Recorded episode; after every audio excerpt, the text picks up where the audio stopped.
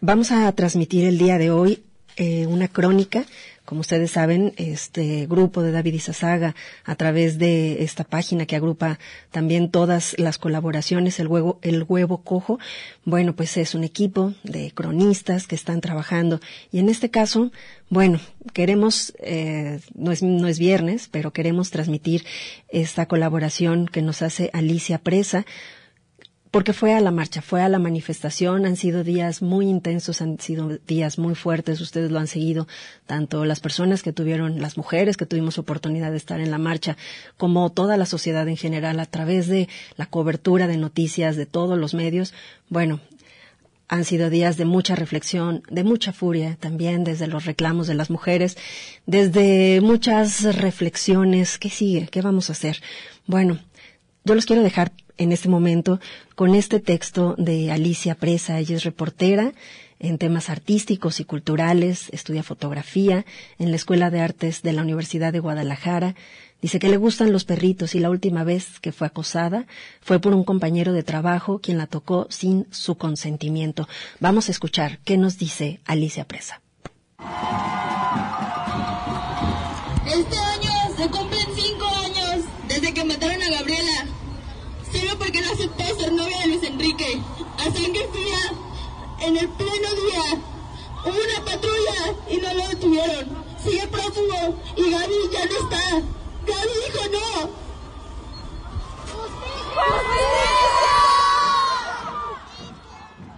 Las mujeres gritan, se enojan, se les llenan los ojos de lágrimas.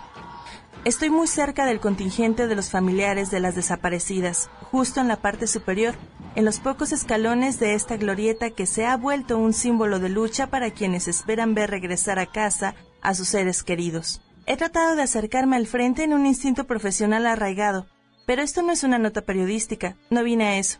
Vine a protestar, pero a ratos se me olvida. A mi izquierda, una mujer chaparrita de cabello rojizo y corto, que tal vez llega a los 50 años, me toma del brazo. Me ve los ojos húmedos y me pregunta que con quién voy. Respondí que con mis amigas, pero que las había perdido unas cuadras antes en medio de la multitud. Quédate conmigo, me dijo. Obedecí. La mujer iba acompañada de dos chicas jóvenes que, al igual que ella, sostenían cartulinas verdes con consignas en contra de violadores y asesinos. Al voltear hacia atrás, vio que alguien se acercaba y ella le extendió los brazos a la joven, que con una sonrisa buscaba su abrazo también. El encuentro duró varios segundos y las lágrimas de ambas se asomaron. Las mujeres separaron lentamente los cuerpos tomándose de las manos. Las hijas, quienes han bajado sus pancartas para acercarse a consolarla, la observan preocupadas. Se seca las lágrimas y me ve que la observo también. Sonríe. Me toma la mano y dice bajito y suave, casi como un poema. A mí, no, me ha pasado nada de eso de lo que están hablando. Yo no he pasado por nada así.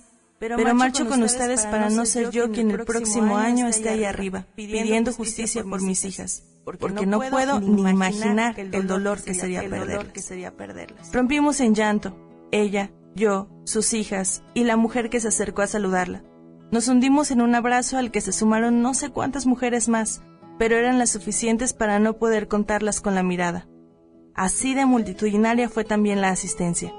Protección Civil de Guadalajara dijo que éramos 35 mil. Yo vi más. En el camino, con los puños al aire, las pancartas, la fuerza con la que esas mujeres gritaban y se apropiaron de las avenidas, las hizo verse más grandes, inmensas, convertirse en un solo ser que gritaba por diez, por las diez mexicanas que mueren todos los días, que seguramente gritaron a manos de sus asesinos y que ahora, en esta marcha, no pueden gritar más. Trato de mantenerme en las orillas, al filo de las banquetas, mientras sonrío a las manifestantes. Todas me devuelven la sonrisa y me permiten fotografiarlas a ellas y a sus consignas. Traigo una pañoleta verde en el cuello, porque a pesar de ser mi color favorito, ya no tengo ninguna prenda morada luego de que un día un exnovio me dijera que ya no lo usara, que de morado me veía más morena. Siento unos brazos que me atrapan por la espalda. Es Carla, mi mejor amiga, nos abrazamos fuerte y me invita a seguir la marcha con ella y el resto de las compañeras.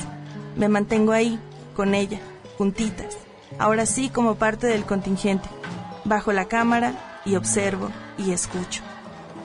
Leo el cartel de mi compañera quien exige justicia para su hermana, para que caiga su violador. Me enojo, salto grito y canto. Me vuelvo tribu. Ya no estoy en las orillas, me vuelvo parte, nos hacemos una. Justicia para mí, para ellas, para todas. Y nadie ha hecho justicia. Justicia para Cristina. ¡Justicia! Para Polifónica, Alicia Presa.